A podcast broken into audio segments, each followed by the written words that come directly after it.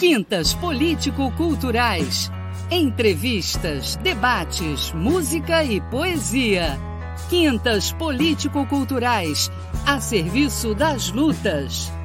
Uma parceria do Coletivo de Coletivos com a Web Rádio Censura Livre.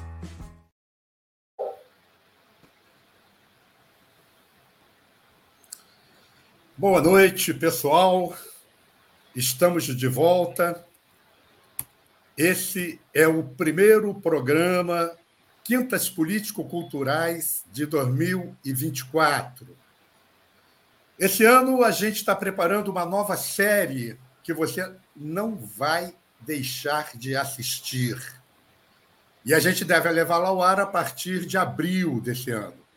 Até lá, vamos fazer alguns programas que também temos certeza ficarão como importantes registros, com muito debate participação, e que você vai gostar, vai gostar muito. Começando com esse de hoje, onde a gente vai falar do momento atual que vivemos, para depois a gente ir avançando nessa discussão é, sobre a questão fundamental da unidade, da organização dos coletivos, dos coletivos de luta, coletivos de lutadores, é, depois nós vamos fazer um balanço do carnaval na próxima semana, com três representantes é, de blocos.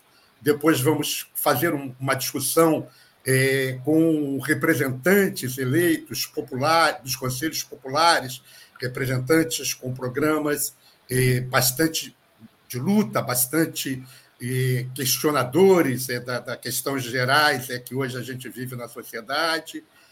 vamos Estamos fazendo, vamos fazer um programa também fazendo o balanço da gestão do último defensor público, que terminou agora dois mandatos, Guilherme Pimentel.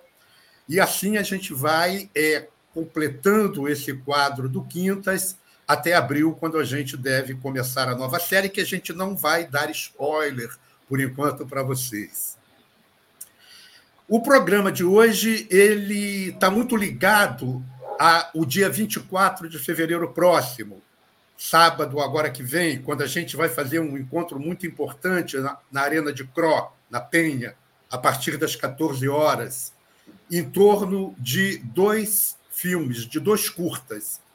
Um deles chamado Entre, eh, que trabalha, que fala sobre uma ocupação de um prédio pelo movimento Sem Teto, e um outro chamado Do Quilombo à Favela, que mostra um processo de organização dos quilombolas e de uma relação estabelecida é, com uma favela importante de São Paulo.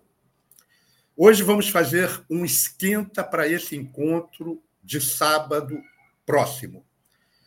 E, nesse encontro de sábado próximo, a gente vai contar com uma série de coletivos entre eles vários que participaram conosco da série que apresentamos aqui nesse programa o ano passado, chamada Coletivos de Luta e de Lutadores, Classistas, Anticapitalistas e Democráticos. Você já sabe que esse programa é uma parceria do Coletivo de Coletivos com a Web Rádio Censura Livre. Eu, Júlio Santos, do CCOB, hoje junto com Manuel do Casulo, vamos fazer parte do grupo de convidados, não vamos ser mediadores, e vamos estar aqui junto com dois Mateus, o Mateus do Centro Socialista da Penha e o Mateus da Cine Biblioteca Santa Margarida, lá da zona oeste do Rio de Janeiro. Eu já quero dar o meu boa noite a todos os que estão nos acompanhando e a todos que vão participar comigo do programa. Boa noite, Manuel.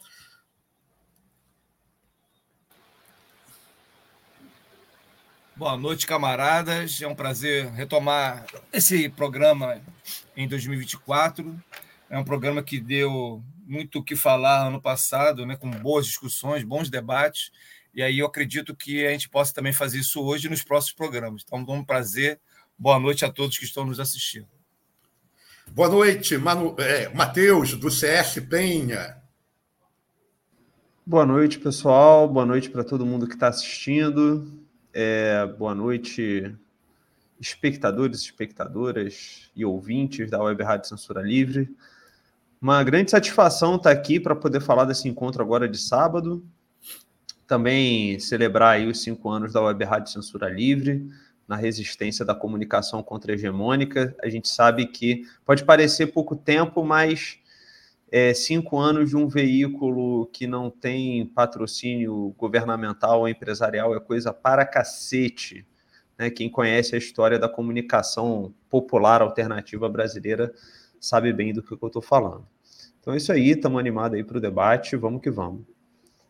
Obrigado, Matheus. Boa noite, Matheus, do, da, da, do Cineclube, da Cine Biblioteca Santa Margarida, lá boa de noite. na Zona Oeste. Boa noite. Boa noite, boa noite, companheiros. Grande oportunidade de estar com vocês hoje nessa reunião nesse grande encontro, né? Nesse primeiro quinto desse, ano. Boa noite a todos os ouvintes e aos que estão acompanhando também no, no YouTube. É, grande satisfação que, né, depois de muito tempo aí com vocês, eu estou participando desse momento, que é o Quintos, e estamos aí.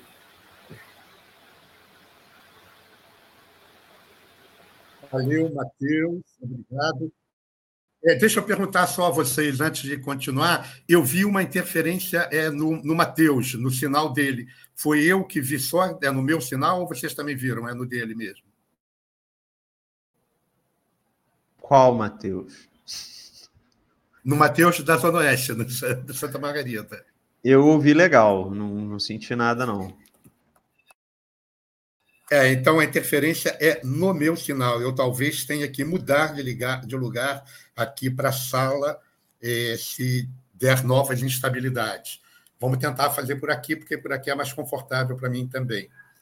Então, pessoal, dando o pontapé inicial nesse bate-papo nosso de hoje, eh, eu queria dar uma localização eh, dessa discussão o que nós estamos colocando sobre a questão é, da organização dos coletivos, é, a partir de uma visão de mundo aonde nós vivemos um, processo de uma crise né, econômica mundial é, bastante grande, desde do pico de 2008, a recuperação da economia mundial é, nunca foi plena, ou seja, os capitalistas de todo o mundo nunca conseguiram colocar de novo a taxa de lucro que eles ganham nos investimentos que eles fazem é, a níveis anteriores a 2008. A taxa de lucro ela vem sempre tem vindo num processo de decréscimo, que já vem há algum tempo, mas é no final do século passado, início desse século, ela deu uma pequena melhorada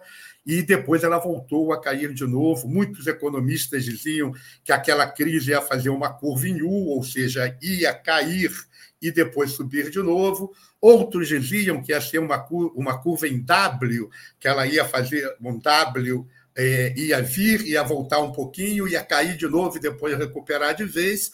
Acontece que ela não voltou nem em U, nem em V, nem em W, e continua um processo de não recuperação é, da taxa de lucro. É, esse processo leva a um ataque ainda maior ao planeta, dos, do, dos grandes grupos de capitalistas. É, se discute muito sobre mudança de fonte energética, se discute muito sobre preservação ambiental. Muito que a gente vê é cada vez mais os grandes capitalistas ligados às fontes de energia tradicional, às fontes fósseis, cada vez mais investir em furar buraco na terra. Agora mesmo estão furando buraco na Amazônia, eh, na Amazônia equatoriana. Eh, tem um projeto para furar buraco na, na Amazônia brasileira. Tudo no sentido de explorar mais petróleo, mais combustível fóssil, continuar contribuindo para o processo de aquecimento global, né, de queima da, da camada de ozônio e aquecimento global, e continuar mandando o planeta para o espaço. Então, nós vivemos um processo que hoje é um processo é, que nos exige duplamente um posicionamento em, é, do, do, dos lutadores de uma maneira geral. Estejam eles organizados em partidos políticos, estejam eles organizados em sindicatos, estejam eles organizados em coletivos. Ou seja, é uma luta anticapitalista para acabar com esse tipo de depredação do planeta, no sentido de ter uma economia mais sustentável, e, por outro lado, uma luta anticapitalista, no sentido de ter um outro tipo de economia gerida pelos trabalhadores. Então, é, é, é, é esse fenômeno mundial que se expressa aqui no Brasil e que vem acompanhado no mundo e também no Brasil por um um crescimento vertiginoso da extrema-direita, Bolsonaro aqui, Netanyahu em Israel fazendo o estrago que está fazendo na Palestina, eh, Milley na Argentina e uma série de outros eh, governantes né, ao redor do mundo, Trump nos Estados Unidos, com chance de ganhar a eleição de novo. Então, a, a extrema-direita procura dar uma saída pela extrema-direita, com golpes fascistas, com perda da democracia, com ataque aos trabalhadores. Os lutadores precisam se organizar de forma a dar uma resposta pela esquerda a essa crise, a uma saída pela esquerda. E é isso que a gente está querendo é, fazer a discussão, porque, junto com as nossas atividades do dia a dia, cada um fazendo as atividades é, que tem, nós do Centro Cultural Otávio Brandão, por exemplo, é, nas atividades culturais, nas atividades de reforço escolar, é, nas atividades de palestras e de debates que fazemos no Centro Cultural Otávio Brandão, ao mesmo tempo temos que estar claramente posicionado e colocar o conjunto dessas atividades a serviço de um projeto de ruptura com o capitalismo. Deixar isso sempre claro em todas as nossas atividades. E se a gente estiver junto, aqui no coletivo de coletivos como a gente está, a gente tem alguns instrumentos a mais para fazer isso, não só para divulgar as nossas atividades individuais, as nossas atividades dos nossos coletivos, mas também para divulgar e dar uma batalha é, contra essa crise, não só a crise é, social, né, é, que cada vez o capitalismo aprofunda mais, mas também a crise planetária. E contamos, porque contamos com um grande parceiro, que é a Web Rádio Censura Livre, é, uma rádio a serviço da classe trabalhadora. Então, eu queria abrir com essa discussão inicial, bem breve, colocando esses marcos gerais, e a partir daí a gente é, ir iniciando um bate-papo, uma uma, uma, uma linha de passo aqui, passando a bola para cada um sem deixar ela cair.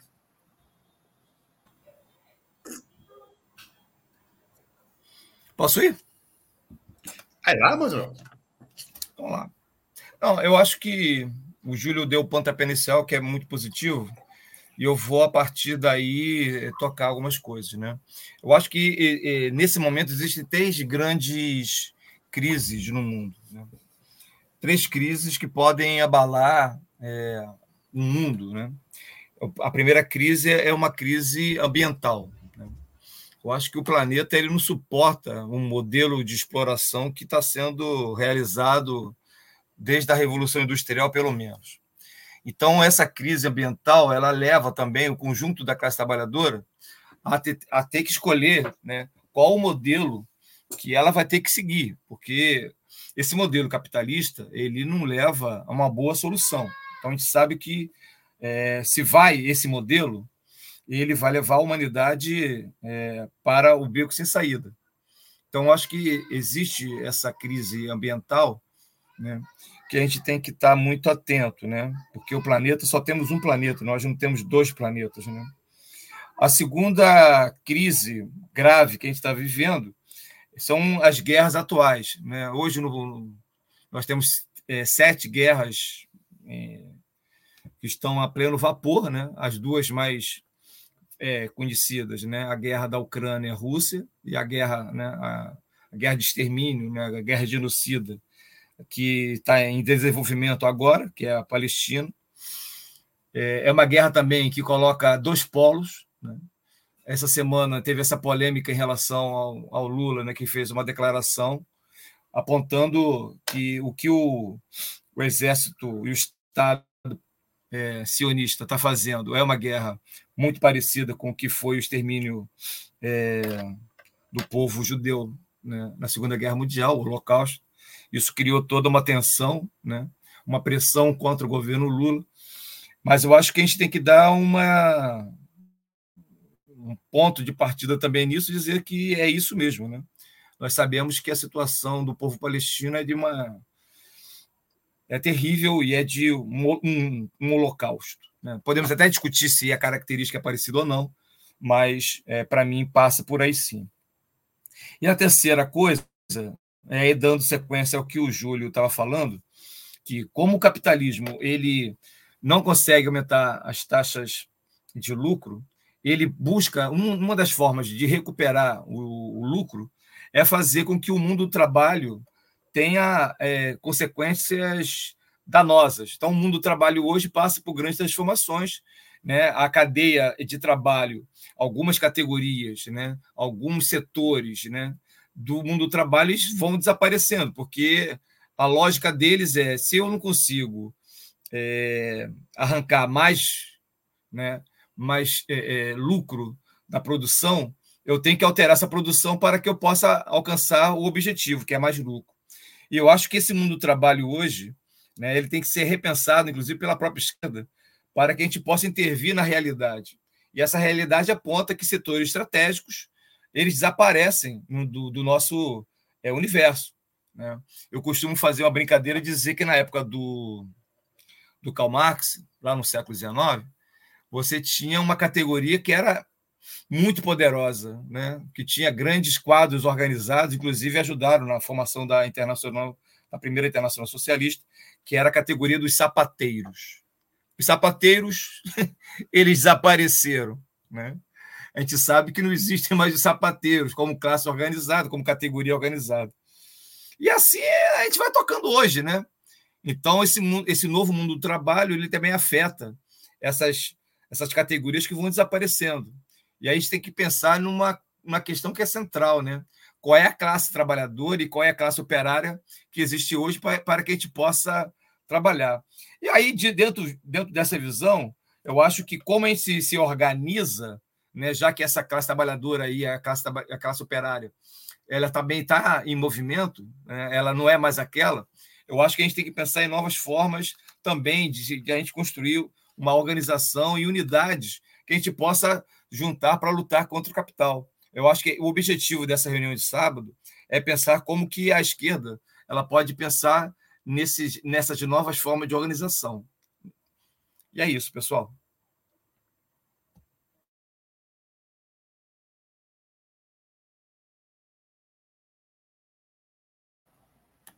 Beleza, Manuel. Mateuzinho tem. Mateus, Mate, eu vou falar Mateuzinho para me referir lá ao Zona Oeste. Mateuzinho tinha se inscrito. Beleza, compa. É, bom, então, o capitalismo em si, ele necessariamente necessita de crises para existir. Desde que ele foi implementado há mais de 500 anos atrás, porque já existia capitalismo comercial. Né? A gente já sabe pela história que, que existiam as navegações, existiu o comércio, comércio transafricano de, de escravizados, existiram diversas guerras durante, durante o decorrer desse período. É, e entramos aí no século XIX, na chamada Revolução Industrial, né, pós-Revolução Gloriosa e pós-Revolução Francesa, com o capitalismo mais fortalecido. Ele implementa uma política de colonização em toda a África, no final do século XIX. Política esta que dá fim na Primeira Guerra Mundial, né, que a Alemanha estava descontente, tendo colônias na África, e houve aqui todo aquele impacto da Primeira Guerra Mundial sobre a sociedade. Os Estados Unidos, os Estados Unidos é, após a Primeira Guerra Mundial faz com que haja uma haja uma política externa de desenvolvimento europeu com base no dólar, isso na Primeira Guerra Mundial e o colonialismo continua. Com o crescimento do fascismo ante essa grande crise da Primeira Guerra Mundial, vem a Segunda Guerra Mundial. O fascismo é o cão do capitalismo. Sempre que o capitalismo entra em crise profunda, ele sempre vem à tona. E aí se deu a política na hoje em dia, após a Segunda Guerra Mundial. Seguiu-se com a ditadura civil militar no Brasil, em todo o resto do mundo, que era contra o mundo livre, que eles dizem, né? Porque é o mundo livre, capitalista. Mas se vai contra o capitalismo, logicamente você é o inimigo número um do Estado, Estado americano, e todos os outros aliados dele. Vem, e na década de 70, se aprofundou a crise do capitalismo por conta do neoliberalismo. E, logicamente, então, Marx e Engels acertam, Lenin também acerta, todos os outros posteriores autores marxistas e socialistas acertam, que o capitalismo tende a monopolizar o seu modo de produção. E isso se dá uma política de desestruturização da classe trabalhadora e de todo o contingente que forma o tecido social. E aí vem guerra de libertação durante a década de 50 e 70, década de 80 e 90 e diante. Vem a queda do mundo de Berlim, que era um grande opositor do capitalismo, né, e todo, um terço do mundo era socialista naquele período, sem contar os, os outros movimentos organizados que giravam em torno, em torno do, da URSS e da China também, de outros movimentos ali na Ásia, na Europa Oriental e na África. É... E se segue mais uma grande guerra, né, que é a Guerra do Iraque, em 2002, se não me engano. Por quê? O capitalismo precisa de guerras para sobreviver. Então, ele sempre vai implementar alguma guerra em algum lugar do mundo para gerar, para retirar o excesso de mão de obra e para que eles lucrem mais por conta do morte, morticínio, genocídio de milhares de pessoas. Então, o genocídio já está junto com o capitalismo desde, desde séculos. E vai continuar assim. Então, a fala do Lula é acertada nisso. A comparação que ele fez do genocídio da Palestina com o genocídio que ocorreu no Segundo Guerra Mundial não foi uma acertada, porque há um apagamento de toda a história capitalista mundial e colonialista e neocolonialista. E isso é fato. E aí, em 2008, tem a grande crise. Né? E dessa grande crise vem novamente a força maior do neoliberalismo ao redor do mundo inteiro, principalmente no mundo não alinhado. Né? Não mais terceiro mundo, que era, o terceiro mundo já é um, um nome que já foi dado de desuso, que era o mundo que não se aliava a nenhum nem outro, enfim, era, era, um, era um nome dado durante a Guerra Fria, era, era um nome alinhado, ou o sul global atualmente. Né? E essa derrocada, voltando lá atrás, essa derrocada do, da RCS fez com que todos os, os movimentos de esquerda perdessem força no mundo todo, antes do avanço do neoliberalismo. E a partir de 2008 em diante, a gente vem sendo massacrado, né? voltando para o Brasil, vem sendo massacrado por essa política.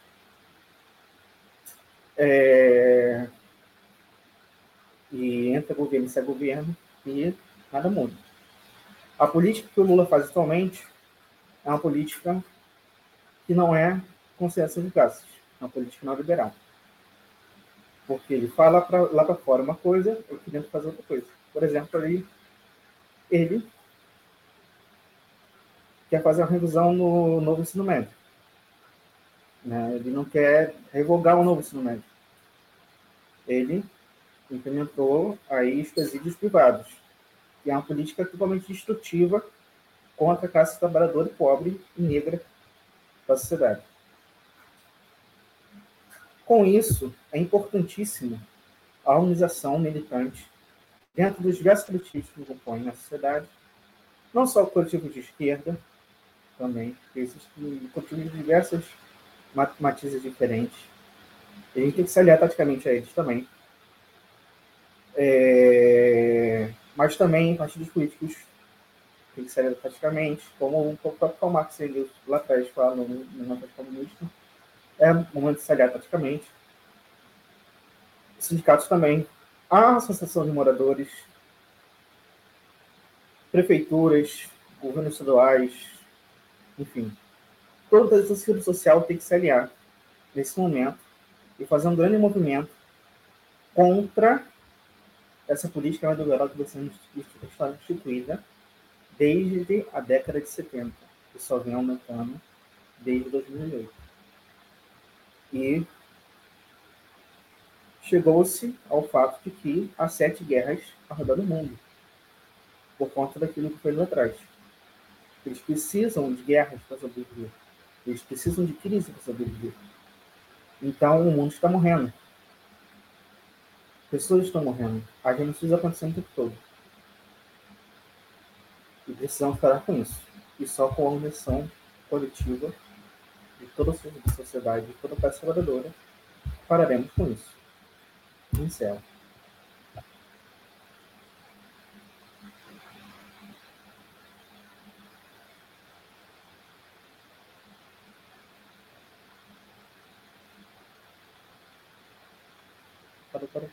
Liga o som, Júlio.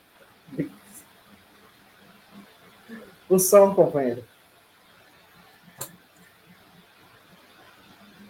Análise livre. Não, não tá ligado o som, Júlio.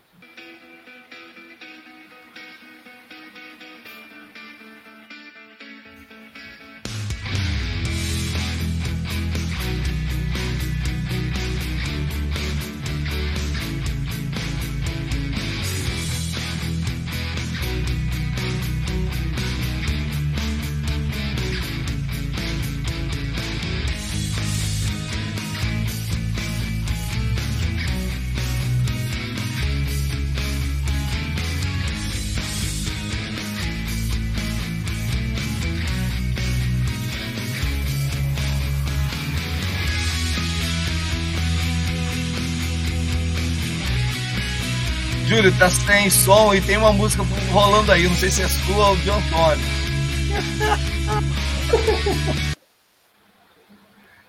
A música foi embora, mas você continua sem, o, sem falar.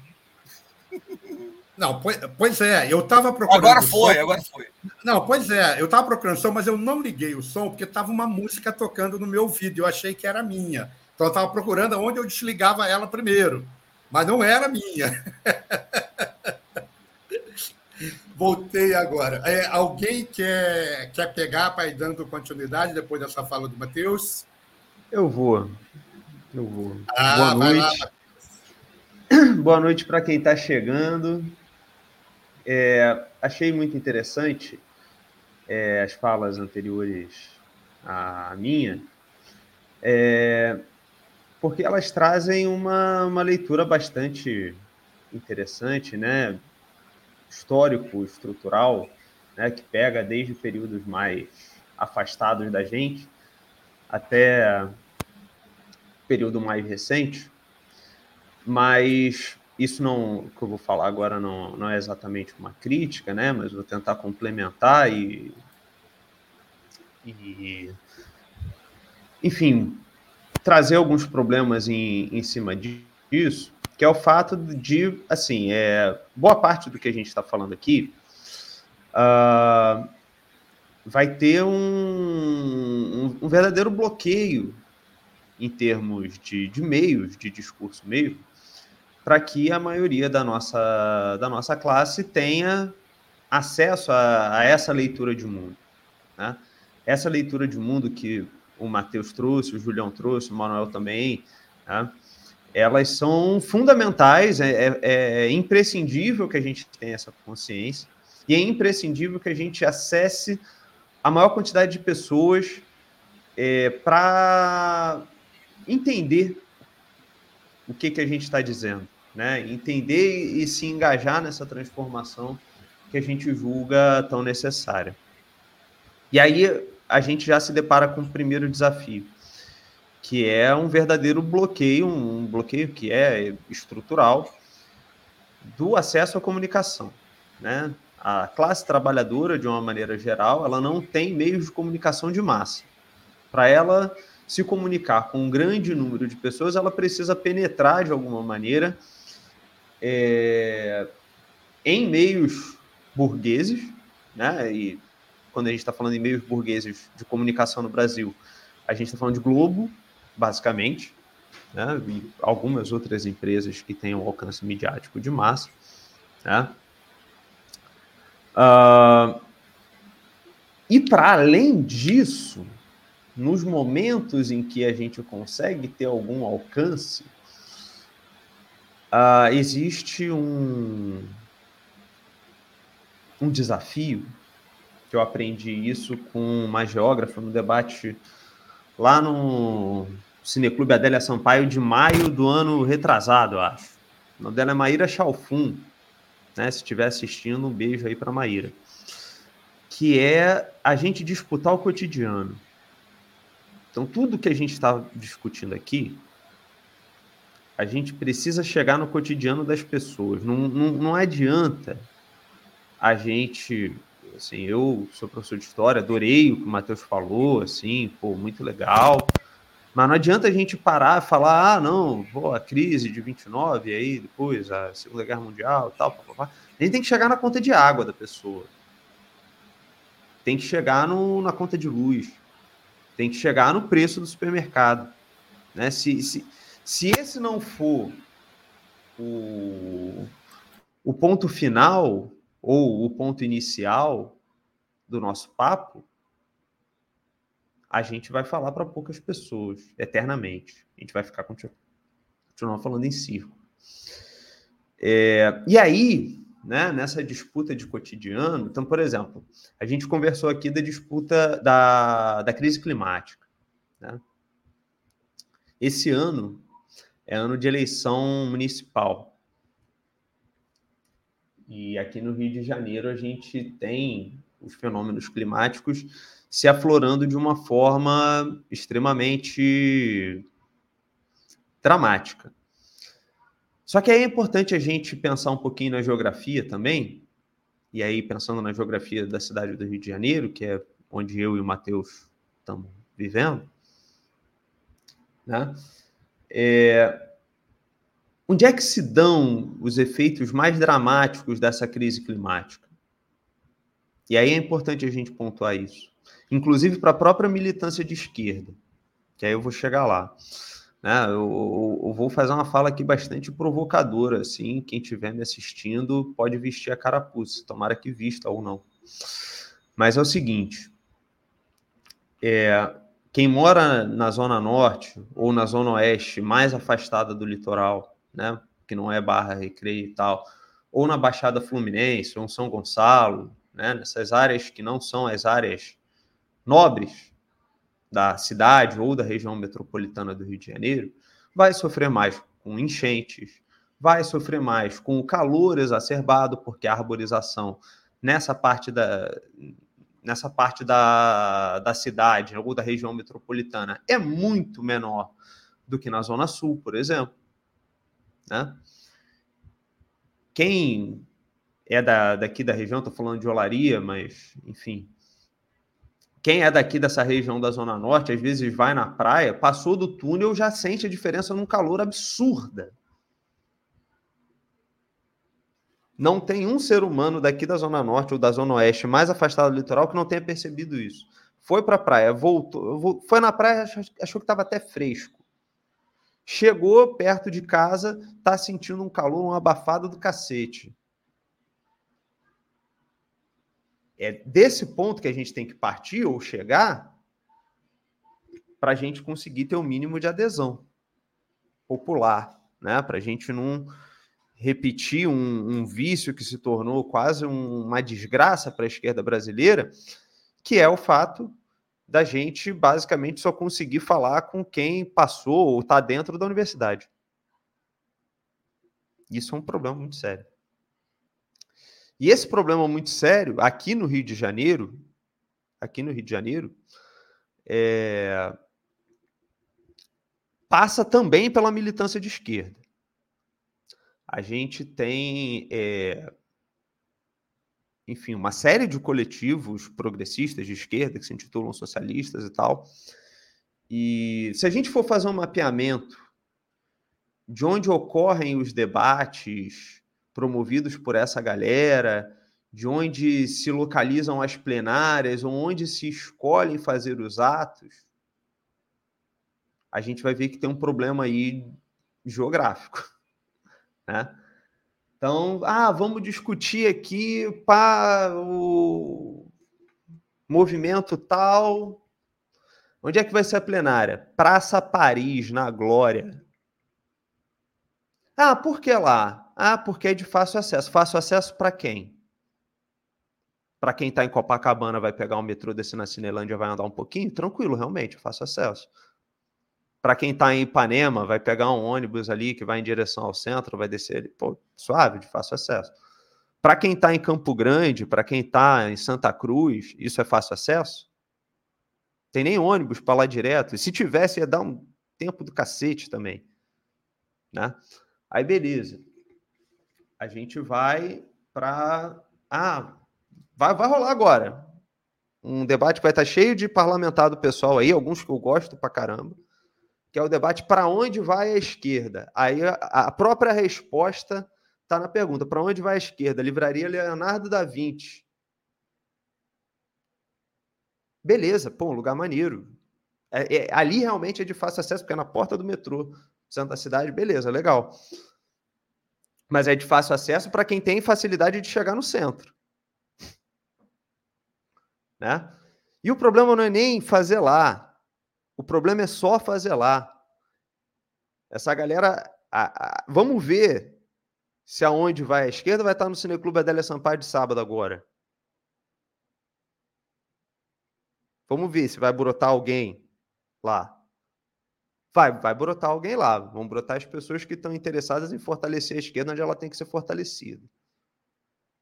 E aí no Rio de Janeiro a gente tem um problema muito sério com isso. Né? Enfim, provocações aqui para a gente levantar o debate e tentar relacionar tudo que a gente está conversando né, ao cotidiano das pessoas. Senão a gente vai ficar fazendo um debate teórico eternamente.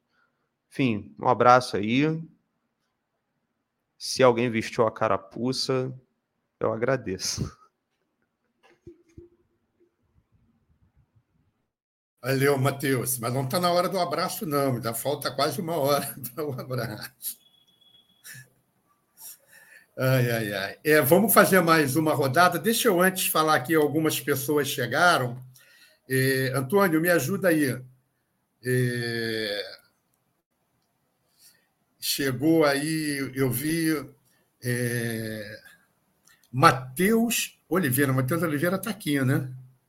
Não, não é esse. Eu, esse aí, eu, ele colocou antes, isso aí. Lucas, grande Lucas, lá do CS Penha. Valeu, Lucas, presente.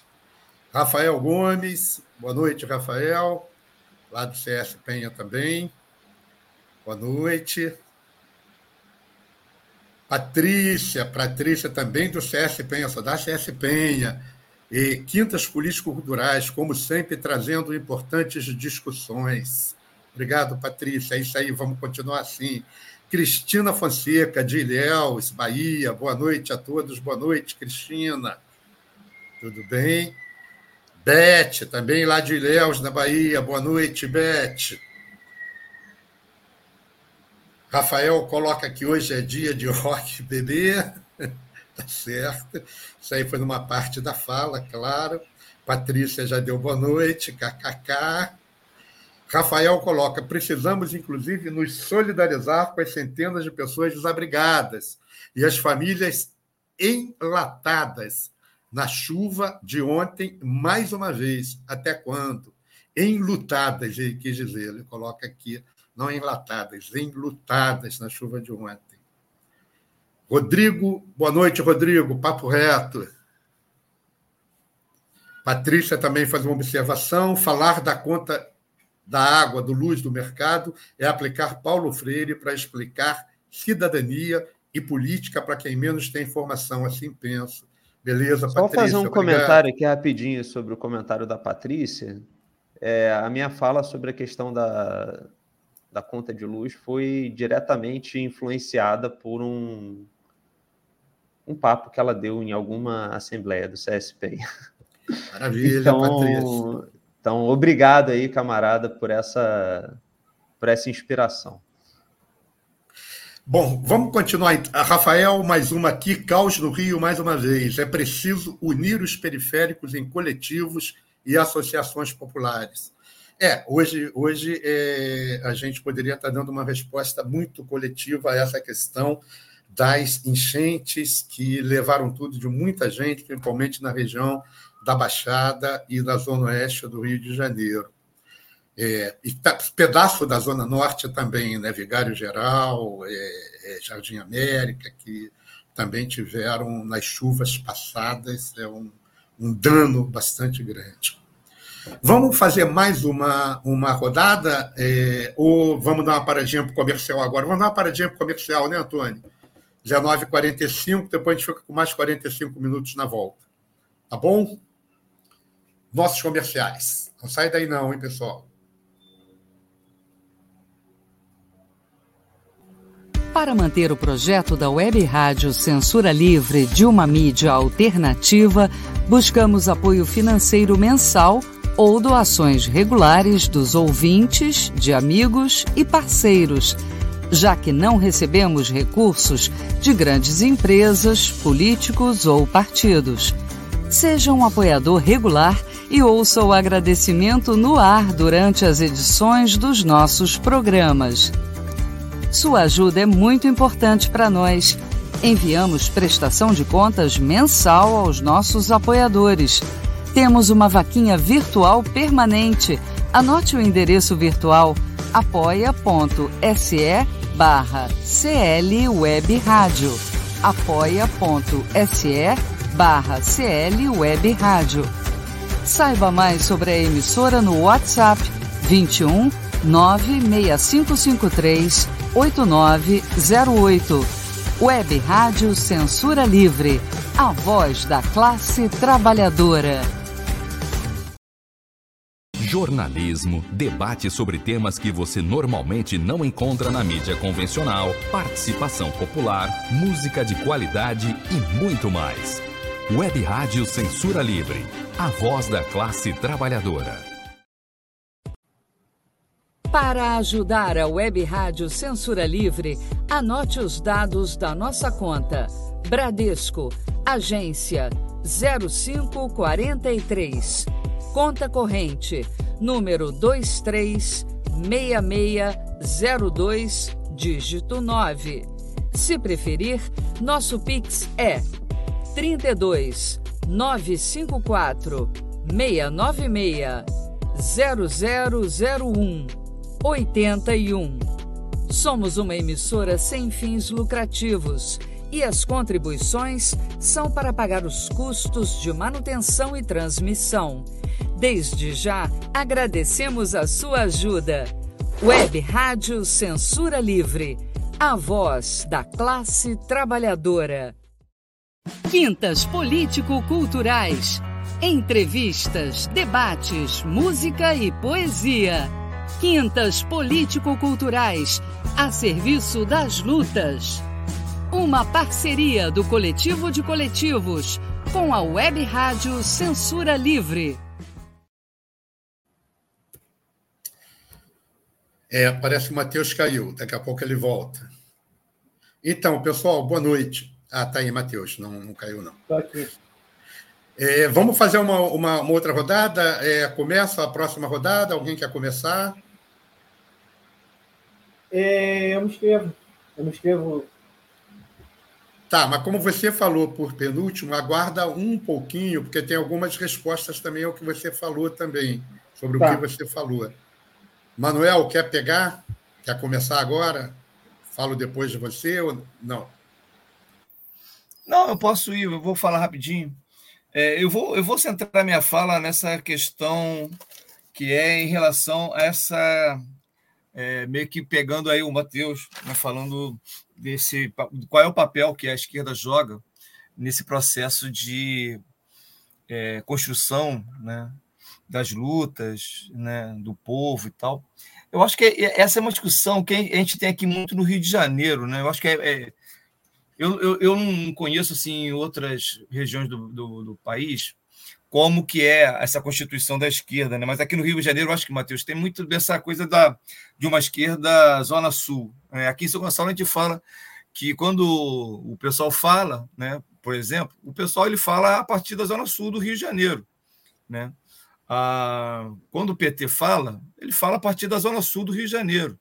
Né? Se você vai cair numa cidade periférica como São Gonçalo, até mesmo em Niterói tem isso, tá, Matheus? Niterói é uma cidade vizinha, São Gonçalo, e ela tem meio essa característica. Então, quando o PT fala, quando o pessoal fala, é ali, aquela galerinha que fala lá de Caraí, fala Santa Rosa, fala de, sabe?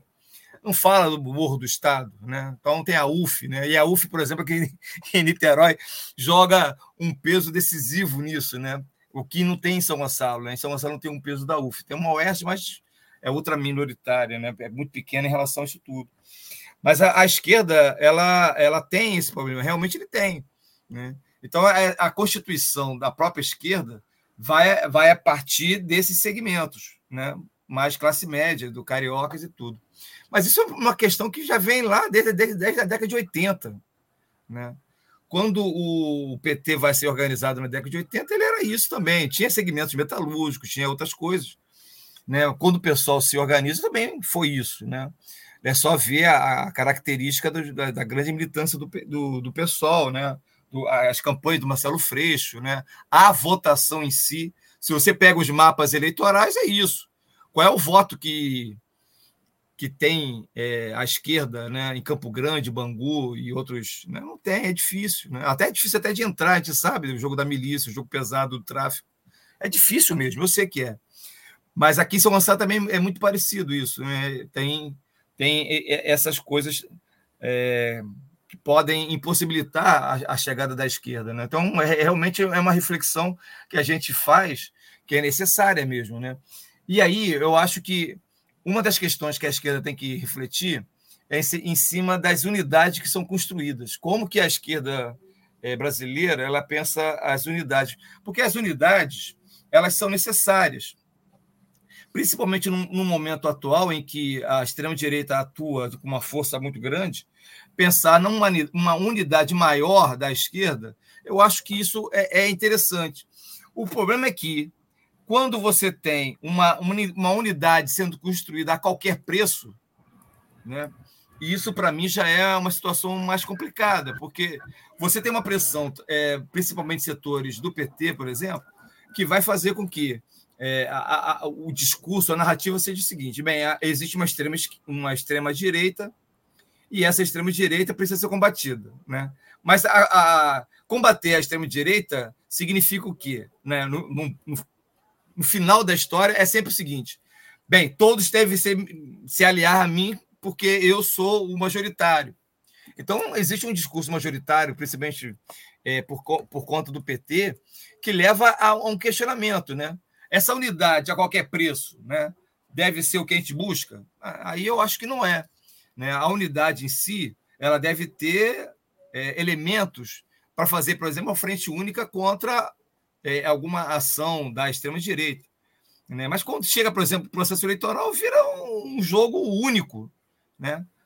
Todos devem se é, é, capitular né, à força majoritária. E, e, eu acho isso muito complicado. Né? É, e, e, e por fim, é, essas discussões eu acho que tem que passar também pelos coletivos. Né?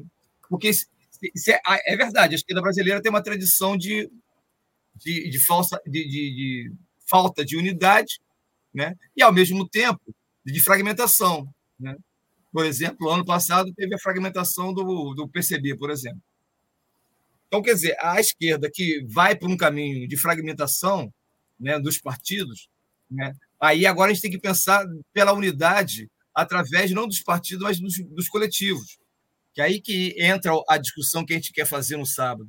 Como que nós podemos criar uma rede de coletivos que possam superar essa fragmentação e avançar numa unidade maior para que no campo da luta popular, na luta contra o, o capital, né, é, é, ela possa se organizar de uma forma combativa coerente, né, que deixe o lado de lado né, a fragmentação e priorize a unidade para que a luta possa efetivamente acontecer. Então, eu acho que o, o que vai rolar no sábado, né, na Arena de Cro, é uma tentativa dos coletivos que se apresentam como uma proposta é, de uma unidade maior, de criar redes de solidariedade. Né?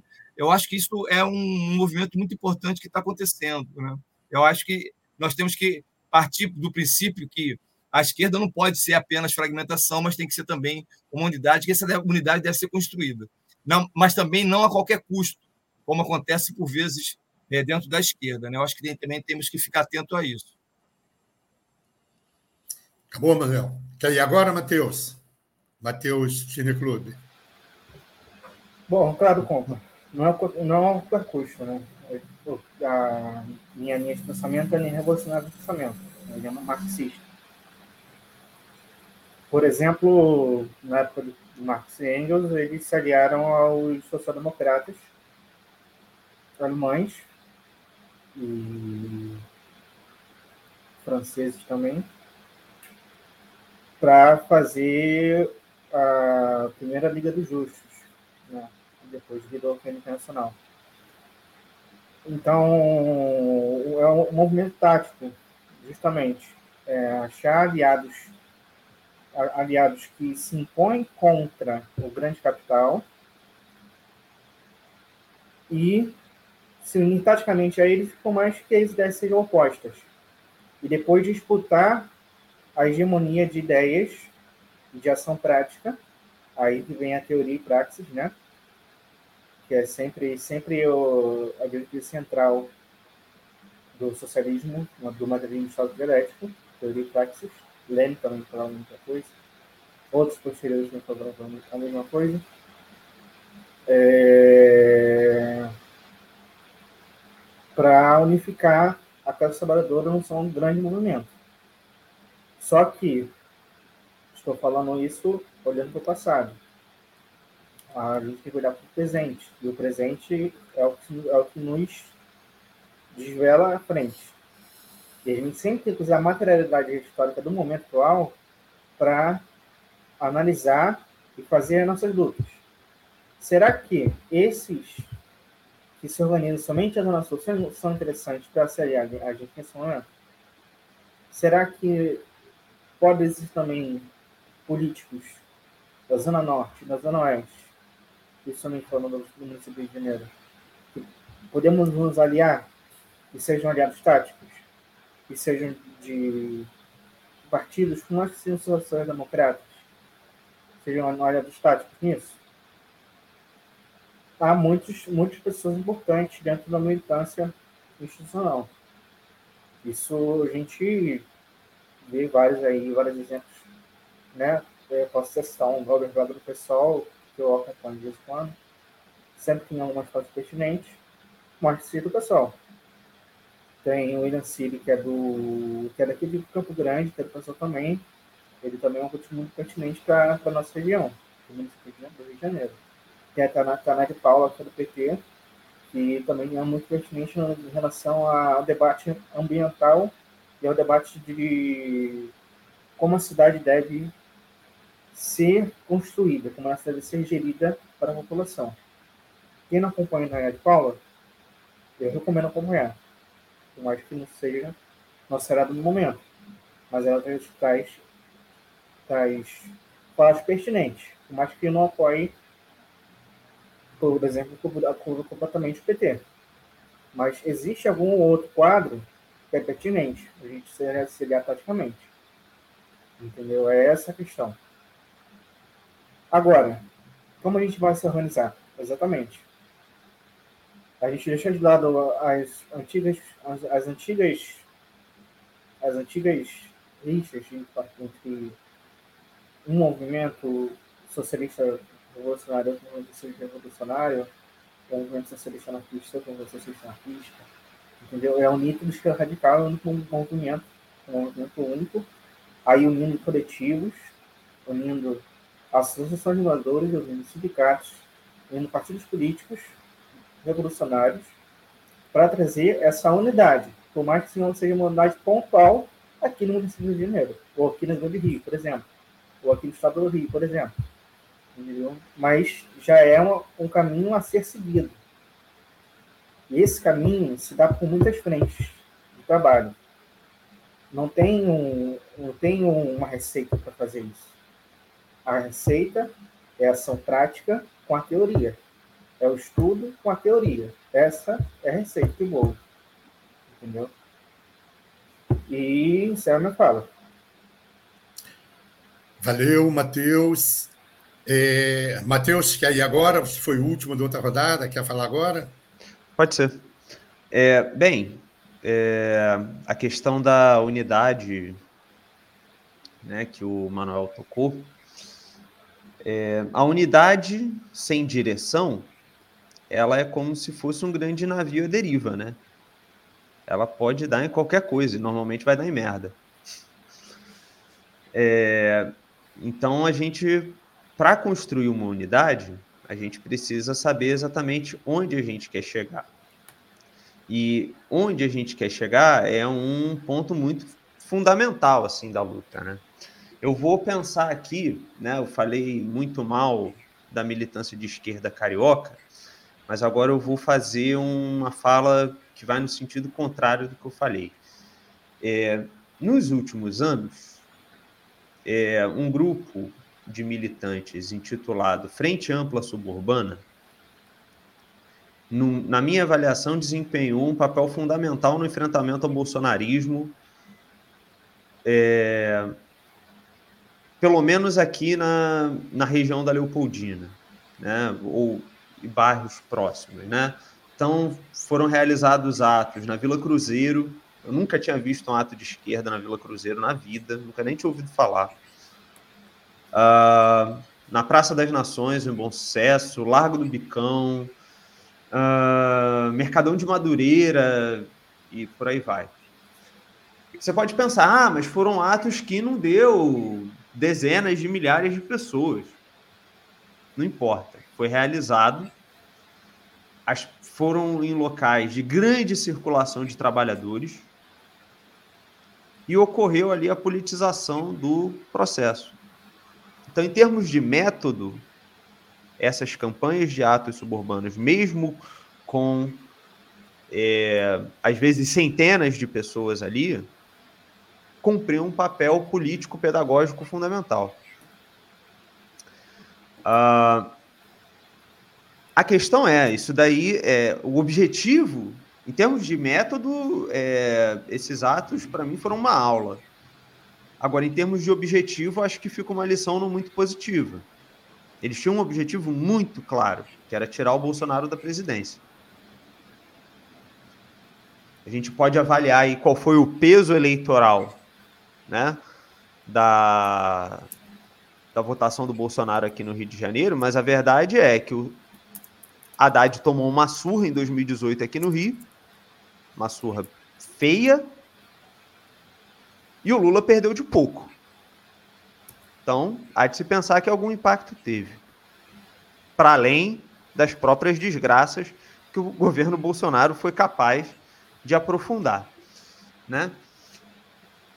A questão é, será que. E aí eu, eu lembro que em vários desses atos se levantava uma bandeira que eu considero fundamental, que é pela reabertura ou abertura, em certos casos, dos restaurantes populares. Que em tempos de crise econômica, como o Julião falou aqui no início da, da transmissão, são uma medida fundamental de mitigação da fome e de aproximação das nossas pautas com setores da classe trabalhadora com os quais a gente não está acostumado a conversar. A questão é, pô, eu acho ótimo, eu acho essa. Eu fiquei encantado. Falei, cara, não, essa é a pauta. Porra, do caralho.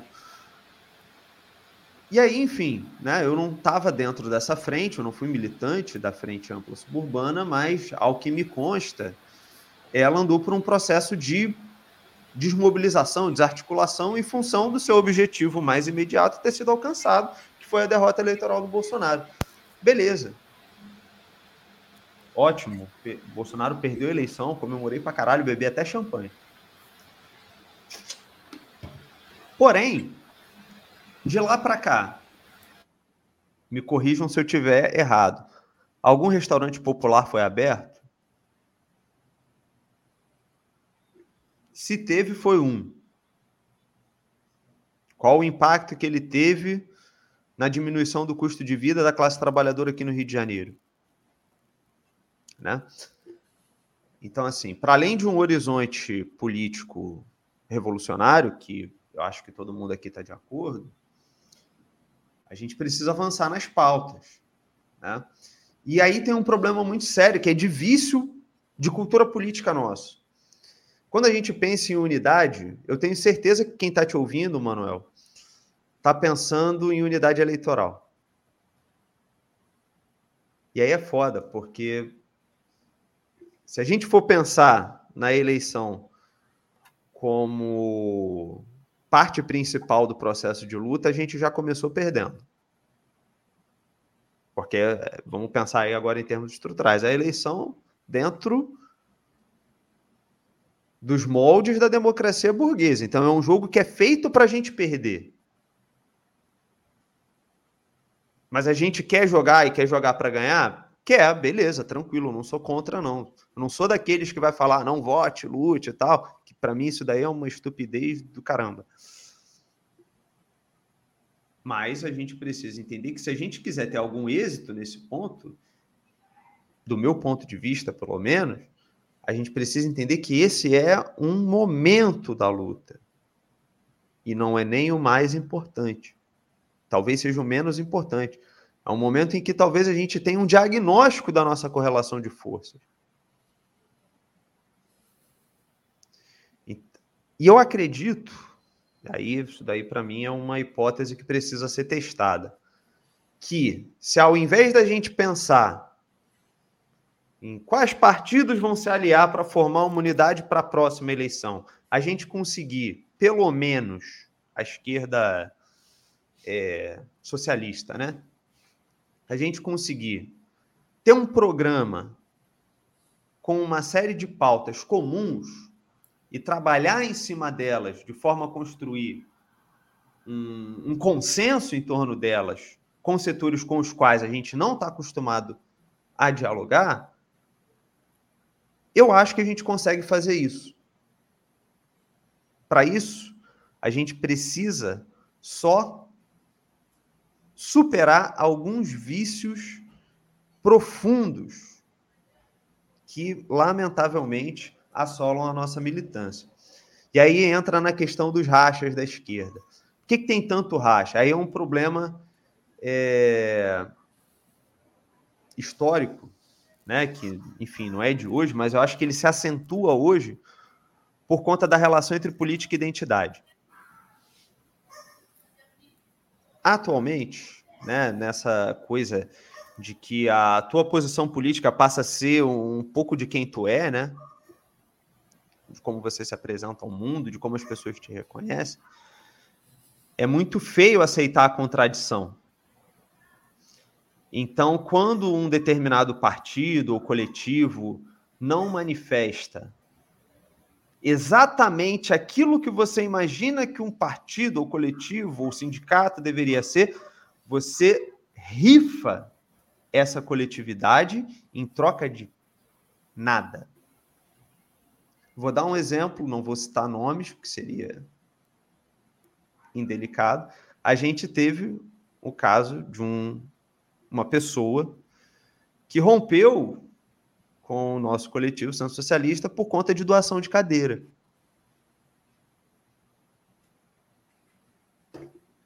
Como é que a gente vai conseguir construir unidade se no primeiro elemento de divergência a, parte da militância, isso é um, isso é um exemplo, mas, enfim, né?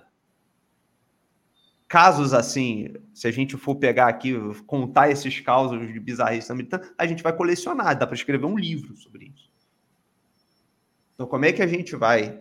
Aí, para a gente construir unidade, a gente tem que não aceitar todas as contradições e tudo mais, não estou entrando nesse mérito.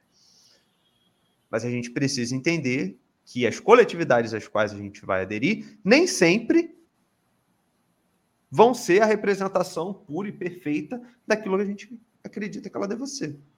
A gente tem que aceitar que, às vezes, dentro das nossas coletividades, a gente vai ser voto vencido. Enfim, era isso. Valeu, Matheus.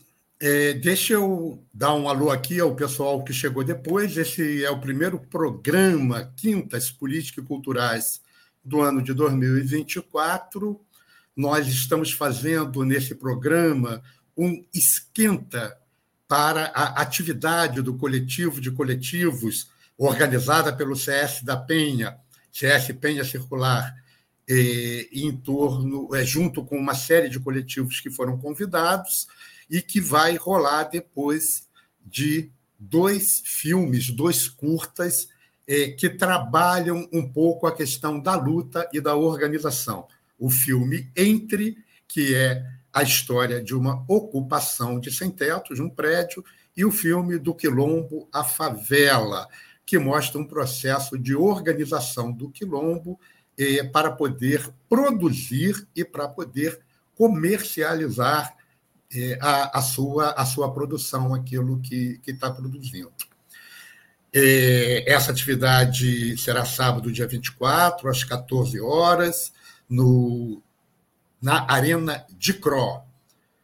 É, e a gente espera contar com vários dos coletivos que participaram da série Coletivo de Lutas e de Lutadores, classistas, anticapitalistas e democráticos, que foi ao ar o ano passado, aqui na Web Rádio Censura Livre, nesse mesmo programa, Quintas Políticos e Culturais. É, queria aproveitar para reforçar o boa noite a todos já dados e fazer um agradecimento da Web Rádio Censura Livre aos contribuintes do mês, Alexandre Elias, Antônio Felipe, Cecília Setúbal, Cleiton Koff, Daniele Bórnia, Diana Gameiro Curado, Gelta Xavier, Márcio Monteiro Lima, do CS Penha, Marques, do, Nelson Marques, do CCOB, Raoni Lucena, Sindicato dos Metalúrgicos de São José dos Campos e região, Sindimetal, Vânia Luz e Wendel Setúbal, do programa Opinião. Eu vou agora, então, rapidamente tentar falar sobre alguns temas para ver se a gente consegue ainda fazer uma rodada um pouco mais curta é, do que essas, do que a, as falas que a gente teve até agora.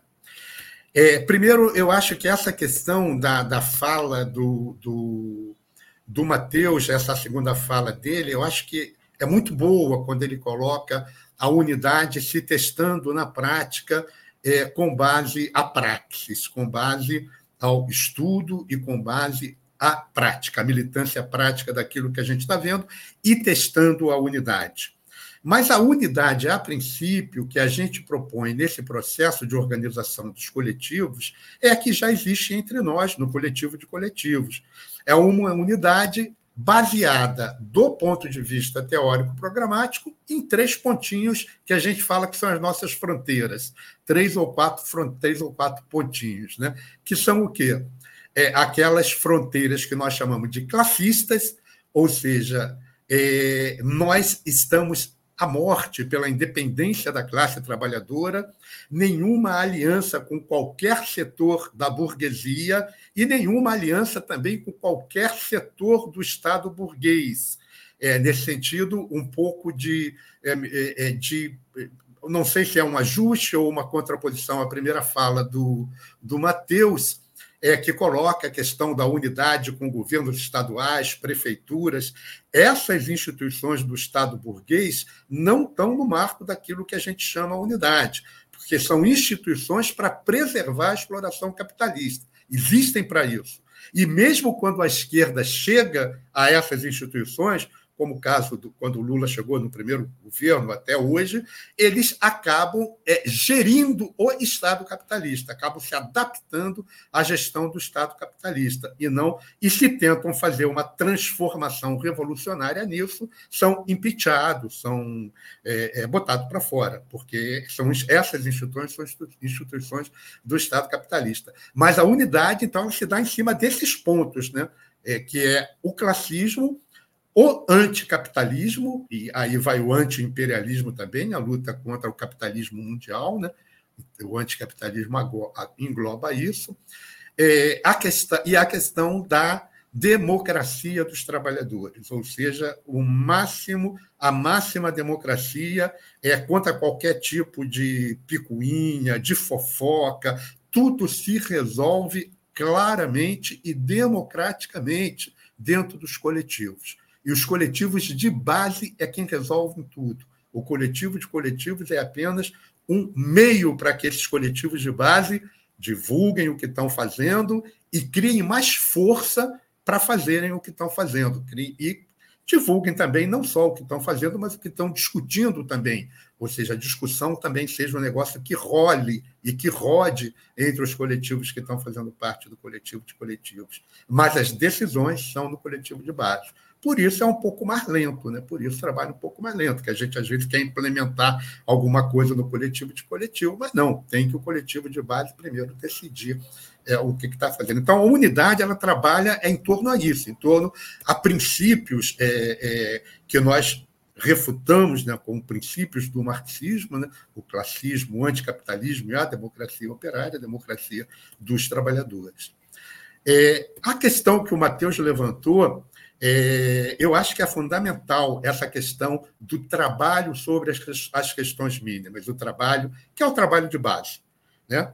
Por isso, esse chamado que nós temos que fazer aos coletivos para se juntarem num trabalho conjunto, né, é um trabalho que diz primeiro que todo coletivo tem que manter o seu trabalho vinculado ao seu território, como faz até hoje, porque esse é o vínculo real, né? é o trabalho de base. É, mas só que esse vínculo real ele pode ganhar uma conotação muito mais ampla se apoiado pelos demais coletivos. Por exemplo, é, a questão da água, por exemplo, foi iniciada pelo JR, pelo, pela, pela, pela FAS, pela Frente Ampla Suburbana, pelo J, e pelo CS Penha, foi utilizado por eles dois, mas foi abarcado abraçada por todos os coletivos que fazem parte do coletivo de coletivos, e hoje nós queremos soltar um jornalzinho que tenha como um dos temas fundamentais a questão da luta, né? agora a luta já é, é contra a, a, água privatizada, a SEDAI privatizada, mas que é uma luta que continua, né? que, tá, que, que não para. Então, essa questão é, do trabalho sobre as questões mínimas, a base, a, a, conta de luz, a conta de água, a questão dos transportes, essas são questões que são fundamentais a serem levadas pelo território e é o que dá liga né, para a gente fazer uma discussão maior, né? como, por exemplo, o Matheus também do CS Penha colocou, a utilização da discussão é, climática ligando ela ao efeito concreto que está tendo aqui nas regiões mais pobres e mais proletárias do Rio de Janeiro, né? como Campo Grande, Vigário Geral, Zona Oeste, Baixada, Baixada Fluminense e por aí vai, Zona Sul do Rio de Janeiro e, e por aí vai. Né? Eu queria falar uma questãozinha sobre a questão da, da, da esquerda, que eu não gosto muito dele, porque parece coisa de, de intelectual da da, da, da, direita ou pequeno burguês que fala da esquerda, não, porque a esquerda é isso, a esquerda é aquilo. Então, é, é, eu acho que tem, tem que ter cuidado um pouco, porque a esquerda faz um trabalho também que é um trabalho é, cotidiano extremamente importante. Né? É, sem a esquerda, a gente possivelmente não teria tido todo o processo que levou à derrubada da ditadura, à retomada dos sindicatos e a própria construção do PT depois, que depois tomou o caminho que tomou. E mesmo aqui no Rio de Janeiro, é que o, Mate, que o Manuel coloca uma questão em relação à esquerda de ter uma ligação muito mais com a Zona Sul, mas isso é de um momento para cá, e eu acho que a gente pode até precisar esse momento depois melhor, porque a esquerda sempre teve um vínculo muito grande com as regiões mais pobres e proletárias do Rio de Janeiro. O PCB tinha um trabalho incrível nas regiões é, é, mais proletárias do Rio. É, Jacarezinho, por exemplo, era chamado de cidade vermelha ou comunidade vermelha, dada a presença do PCB dentro do Jacarezinho, toda aquela área de Maria da Graça, nas fábricas. É, o próprio PSTU sempre teve um trabalho muito grande em regiões é, proletárias do Rio, como borracheiros, gráficos, vidreiros, metalúrgicos mesmo do, mesmo do Rio de Janeiro, urbanitários é, e outros setores mais. Agora, a esquerda institucional, pela sua própria política mais café com leite, né, ela acabou ganhando mais um setor da Zona Sul, ela acabou chegando mais a ser levada para um setor da Zona Sul e a decepção que houve nas regiões mais proletárias com a esquerda no governo, né, que também é, isso tem que ser contado. Mas eu acho que o nosso trabalho de organização, o nosso debate, o nosso trabalho de organização, ela tem que estar com base nessas duas questões que é, os dois Mateus levantaram, a questão da unidade, né, é, e aí baseado em alguns pontos é, é, específicos e a praticidade em, em, relação a isso, e a questão do trabalho nos territórios. Né? É o que o Matheus levantou.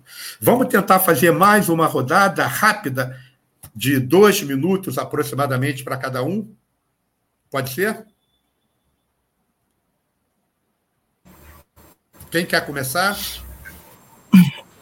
Eu posso. Mateus, então, então vai, Matheus. Dois minutos, Matheus, rapidinho. Beleza. Então, então, camarada, eu concordo com, com você. É, é, bem difícil a gente né, ter uma militância ativa na atualidade, devido, devido a diversos fatores, como, por exemplo, o próprio apagamento todo o trabalho de base que levou décadas para ser feito e, com o passar do tempo, foi apagado pela própria militância interna dos partidos institucionais. institucionais. Até travei aqui. pela partidos institucionais. É... E a luta só se dá na base. Então, por isso que estou né, dentro de três coletivos que é a casa, ação comunitária da Zona Oeste, fazendo minha, minha quadrinha aí. Depois procurem lá no, no Instagram. Assim, vou dar comentário sobre o mercado também procurem no Instagram. Do coletivo de você já conhece também. Estou fazendo minha parte, estou nessa dupla já desde, desde o golpe em diante aí. E só a luta é que só por ela, por meio dela, que a gente vai sair desse, desse sumidor aí desse grande apagar das luzes que estamos sofrendo aí por conta desse caos que está sendo instalado por conta da, da, das guerras e da destruição do meio ambiente. Encerro. Obrigado, Matheus. Beleza. Vai, Manuel. Então, é, dois minutos rápido. Eu, eu, eu acho que é, é, fundamental essa discussão, né? É, se, se, se, o, se o Matheus entendeu o que eu falei muito em relação à unidade da, dos partidos e do campo mais institucional, eu, é, eu tenho essa preocupação, mas hoje em dia não, não milito em partido nenhum, então, para mim, é, falar dessa unidade é uma questão mais teórica do que prática, né? porque eu não, não tenho militância é, partidária hoje em dia. A minha preocupação central hoje é com a unidade dos de baixo, a unidade da sociedade civil para lutar por coisas reais, né? a luta concreta da classe, entende? Eu acho que pensar hoje, né? E aí eu tô eu acho eu tô muito de acordo com o que você falou, por exemplo, Matheus, ou, ou, e com o que o Júlio falou, que eu, eu acho que nós temos que construir é, pautas, né? É, que possam englobar os de baixo. Então, por exemplo, quando você fala de fechamento, e eu participei dessa discussão com o Rafaelzinho, inclusive, eu lembro muito bem disso, é, em relação ao, aos restaurantes populares, né? Isso são lutas concretas, reais, né? Daquela, daquele segmento precisa mesmo daquilo, né? Caso contrário, é fome, é miséria. Né? O Júlio colocou essa coisa do, da questão da água, por exemplo, que é uma coisa que é unificadora.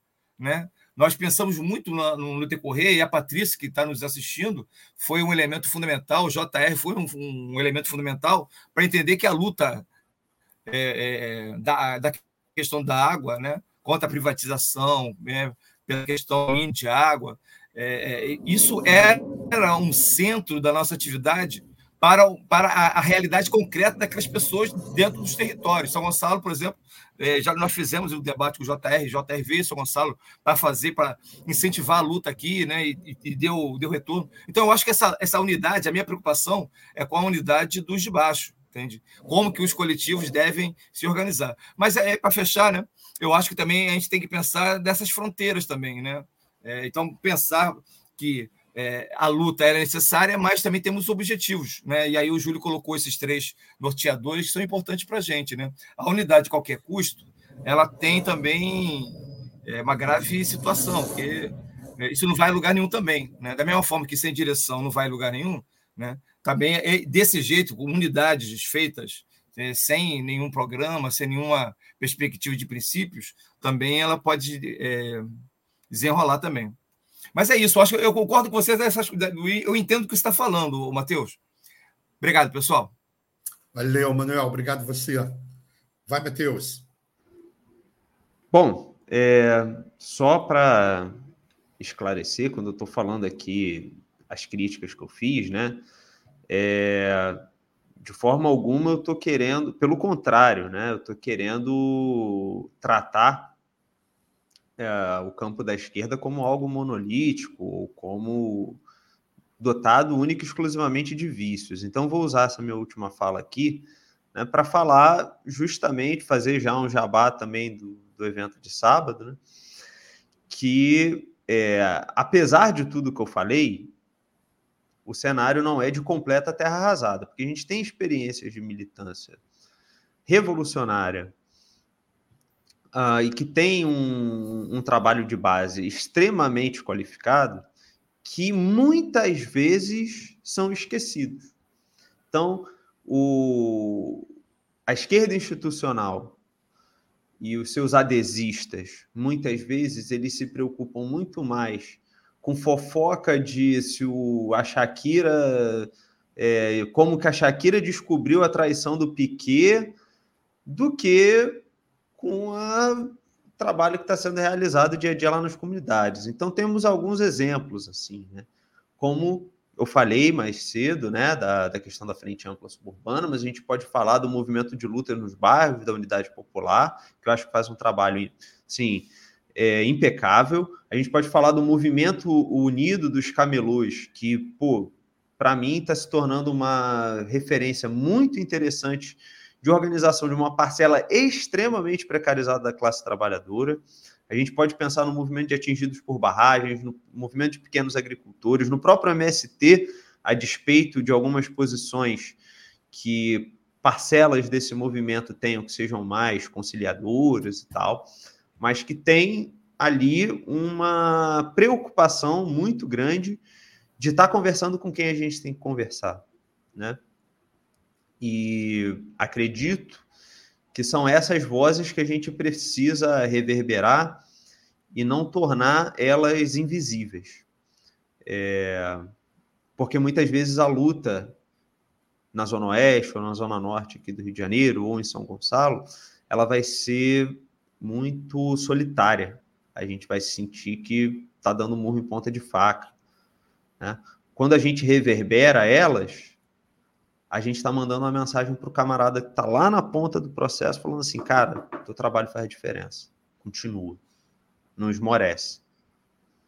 Então era isso, né? Quem está aí na ponta, se tiver alguém aí me ouvindo, teu trabalho é importante para caralho. É isso aí. Valeu. Beleza, obrigado.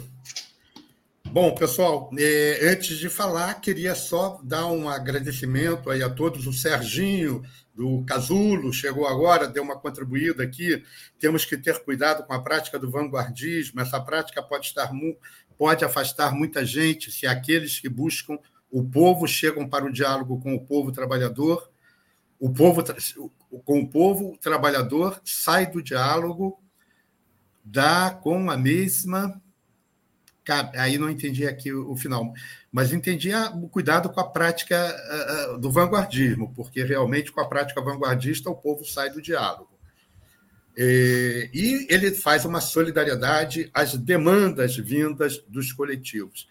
É, eu queria agradecer a todo mundo presente, queria agradecer aos quatro coletivos aqui que participaram hoje. Achei a discussão muito boa, esse esquenta, achei que foi bastante legal. Queria chamar a quem estiver nos assistindo ou for assistir amanhã é, a estar presente no sábado, aos coletivos, é, chamados aos coletivos que receberam a carta, algum outro coletivo que não tenha recebido a carta, mas esteja nos assistindo hoje, esteja presente às 14 horas na Arena de Cro, é, no próximo sábado, e vamos aprofundar essa discussão e avançar na nossa organização. Agradecer a, a, todo mundo que ficou com a gente aqui até agora, agradecer ao Antônio aí na, no, no nosso back-office, fazendo aquele trabalho que permite a gente levar ao ar esse trabalho de hoje. Obrigado, Matheus. Matheus com dois S, Matheus, plural. Obrigado, Emanuel. E na próxima quinta-feira, nós estamos aqui de volta fazendo um balanço do carnaval é, de 2023. É, com, esperamos nós com o bloco Rabugento, com o bloco Comuna, que o pariu, e com o bloco Papa. Como é o nome do terceiro bloco, hein? Papa. Plantamente. Hum? Plantanamente. Plantanamente, com, com, com o terceiro bloco, o bloco Plantanamente. Tá bom? Isso aí. Abraço a todos. Pessoal, até noite. sábado. Valeu. Até sábado. Valeu, rapaziada. Valeu, companheiro. Obrigado. Grande abraço. abraço. Quintas Político-Culturais. Entrevistas, debates, música e poesia. Quintas Político-Culturais. A serviço das lutas.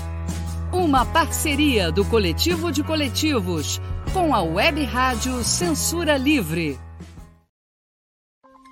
Fique ligado, uma parceria da Web Rádio Censura Livre com as agências de notícias. Anota: Brasil de Fato, Brasil 61, Pública, Pulsar, Senado. E as rádios 2, Nacional e Web.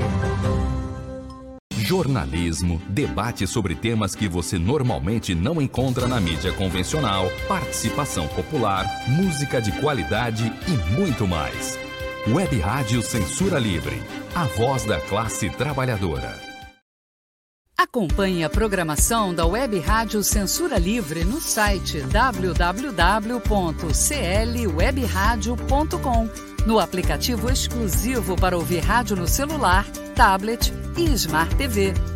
A emissora também está no Rádiosnet, um dos maiores aplicativos para esta finalidade, na nossa página no Facebook e no canal da emissora no YouTube. Acesse o nosso canal escrevendo youtube.com barra C barra Censura Livre. Tudo junto. Inscreva-se no canal e acione o sininho para receber as notificações de novos vídeos. Web Rádio Censura Livre, a voz da classe trabalhadora.